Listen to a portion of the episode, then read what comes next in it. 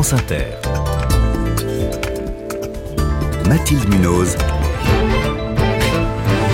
Le 5-7. Il est 6h22. La planification écologique va-t-elle enfin voir le jour? Le gouvernement devait l'annoncer en grande pompe au début de l'été. Elle n'a cessé d'être reportée. Alors cette fois, ça semble se préciser. Elisabeth Borne réunit lundi les représentants politiques pour leur présenter les grandes lignes de cette planification. Bonjour Anne Bringot. Bonjour. Vous êtes directrice des programmes au réseau Action Climat. Bon alors pour faire une planification, il faut déjà savoir d'où on part et vous publiez aujourd'hui un bilan de l'action de la France en matière de lutte contre le réchauffement climatique. Alors vous avez tout passé en revue, tout vérifié. Est-ce que les engagements sont tenus? Alors pas vraiment. C'est vrai qu'on a un observatoire climat-énergie qu'on peut retrouver effectivement sur Internet où on voit, on compare les objectifs que la France s'est fixés, donc c'est pas les attentes des ONG, c'est vraiment ce que mmh. l'État a dit qu'il allait faire et ce qui s'est passé réellement. Si on regarde en 2022, qui est une année un peu spéciale avec la guerre en Ukraine, finalement sur la baisse des émissions nettes euh, d'émissions de gaz à effet de serre, en fait, la France n'atteint pas son objectif. Pourquoi?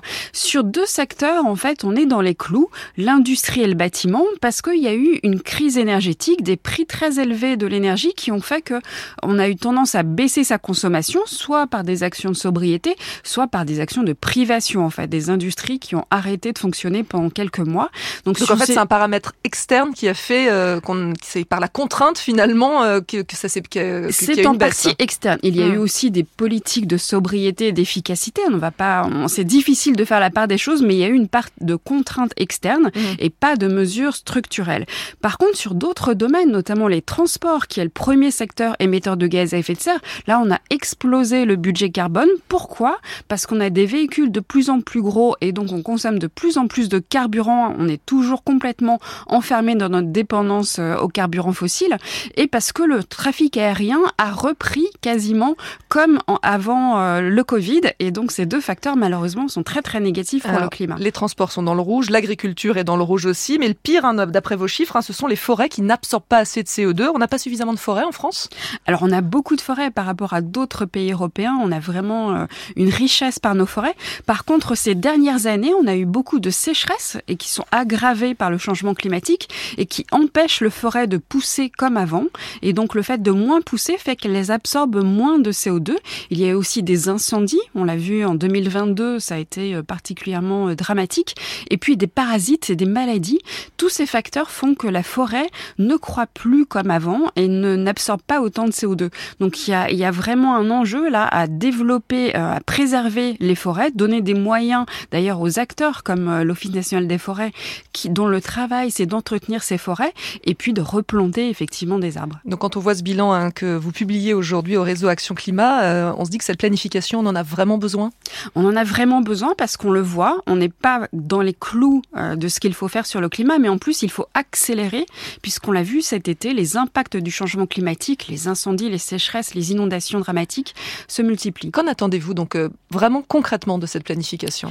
Concrètement, ce qu'il faut, c'est une feuille de route très claire avec des ambitions fortes, mais surtout des mesures en cohérence avec les objectifs. Jusque-là, on a eu souvent des objectifs, parfois ambitieux, mais jamais les mesures cohérentes. Il nous faut vraiment pour chaque secteur des mesures qui nous assurent qu'on va tenir les objectifs, et puis des financement avec une visibilité sur plusieurs années. Il faut absolument que l'on sache effectivement si on a les financements nécessaires sur plusieurs années pour donner la visibilité aux acteurs économiques. Ça veut dire que vous allez suivre attentivement la présentation du projet de loi de finances là dans, dans deux semaines? Ah, c'est l'un des premiers marqueurs effectivement. Est-ce qu'on va trouver dans ce projet de loi de finances les financements pour la transition énergétique et la baisse des dépenses néfastes pour le climat C'est les deux jambes sur lesquelles euh, il faut avancer. il y a un an, Anne Bringo, vous avez déjà reçu à ce micro et vous nous disiez le problème, c'est qu'on ne fait que de l'incitatif en France, donc c'est insuffisant, ça peut pas marcher, il faut un moment passer par la contrainte.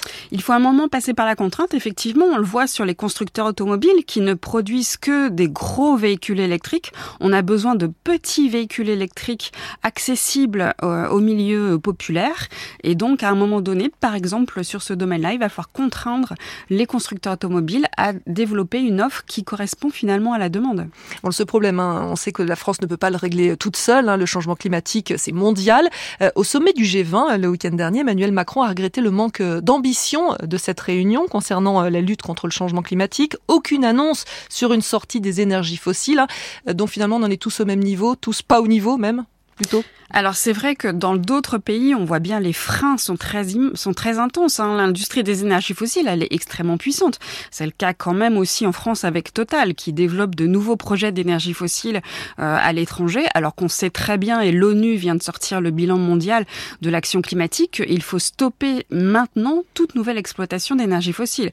Donc effectivement, les freins sont grands, mais c'est aussi une opportunité pour la France et pour l'Europe de développer de nouvelles activités dans les énergies renouvelables, la rénovation du bâtiment, la mobilité durable, le véhicule électrique, mais pas que, les transports collectifs.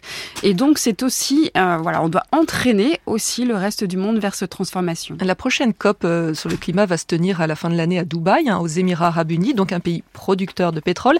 Est-ce que vous espérez encore quelque chose de ce genre de rendez-vous? En tout cas, la pression de la société civile va être très très forte. C'est vraiment, effectivement, on a été un peu estomaqué de voir que le président de cette COP 28 sur le climat était président de la société pétrolière des Émirats arabes unis.